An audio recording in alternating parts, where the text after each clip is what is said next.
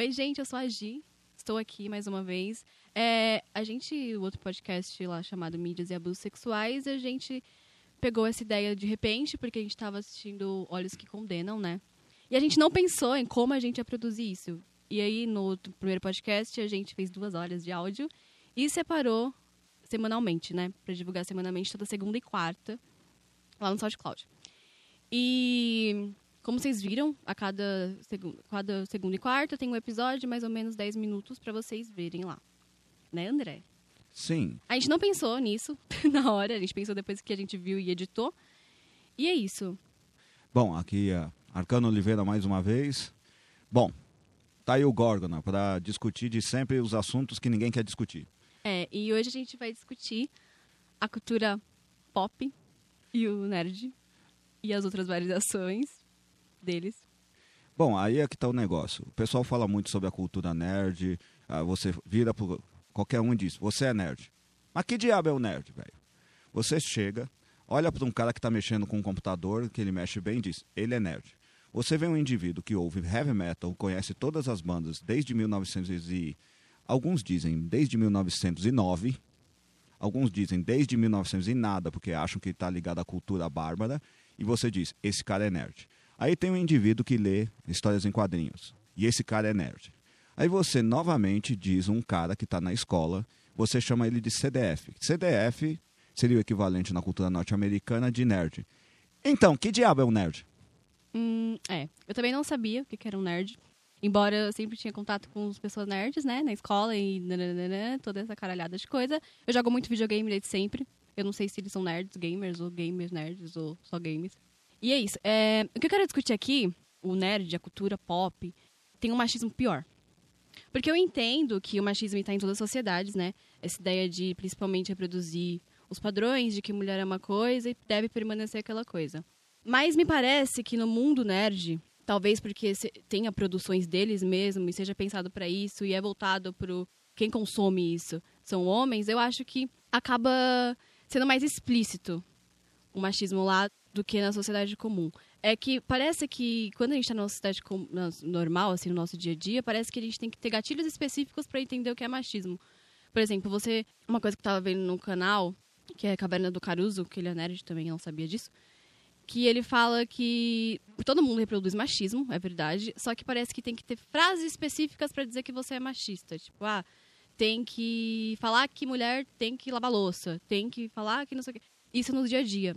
E parece que no quadrinho, por exemplo, essa produção, parece que fica muito mais explícito o machismo do que você está falando, porque ele tem figura, tem pensamentos muito voltados para esse público consumidor que é majoritariamente de homens. Então, o grande problema, eu não acho que é esse. O grande problema é tem vários tipos de cultura machista.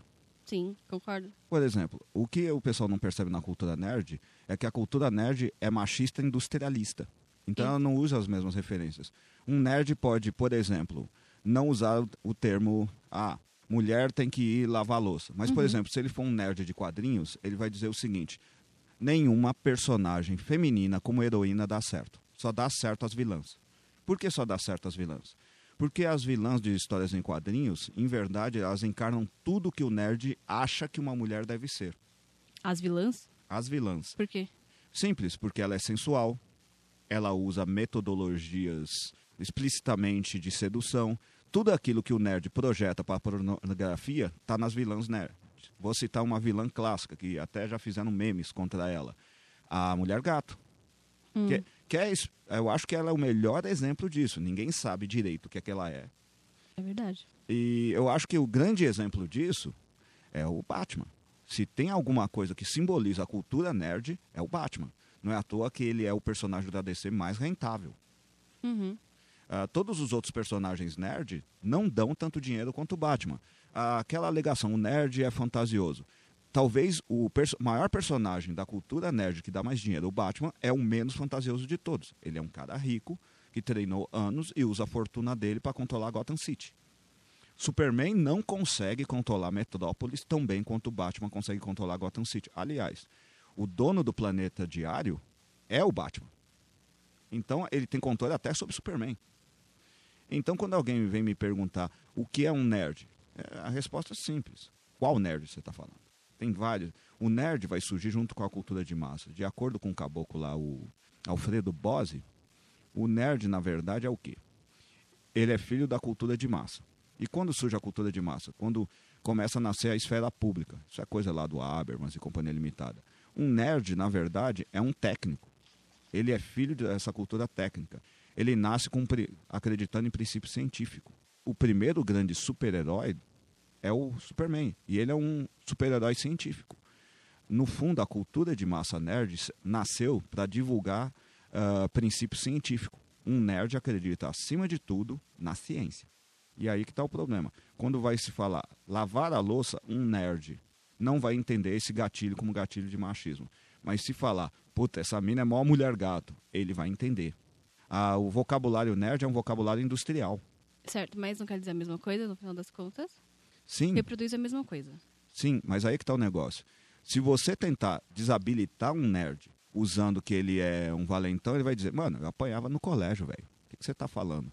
Você, como moça no colégio, era amiga de todo mundo. E eu, como nerd, eu apanhava de todo mundo. Isso me lembra uma coisa que tem no livro da, da Bell Hooks, chamado Outro, que ela fala que a, a, a principal tática, ou que acontece geralmente, é quando um oprimido se torna um opressor.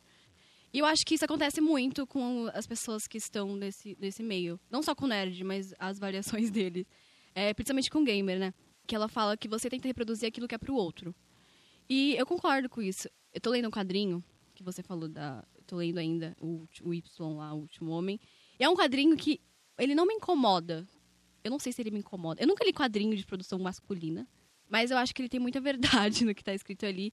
E ele é produzido pela. desenhado pela Pia Guerra, né? Uhum. Por que escolheram ela? Porque ela, ela sempre foi uma desenhista, só que ela foi convidada porque ela tinha uma muito. O desenho dela era desenho independente e o desenho dela sempre, tinha muitas variações de mulheres.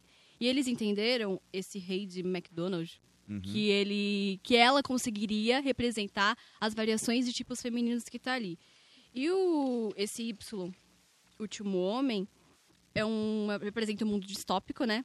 Que é atingido por uma estranha praga, que até agora eu não entendi o que é essa praga, que afeta os cromossomos sexuais Y.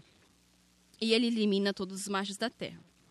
E só que sobra um, um homem e o seu macaquinho lá, que é o Yoriki. É o Yoriki? Yorick. Enfim.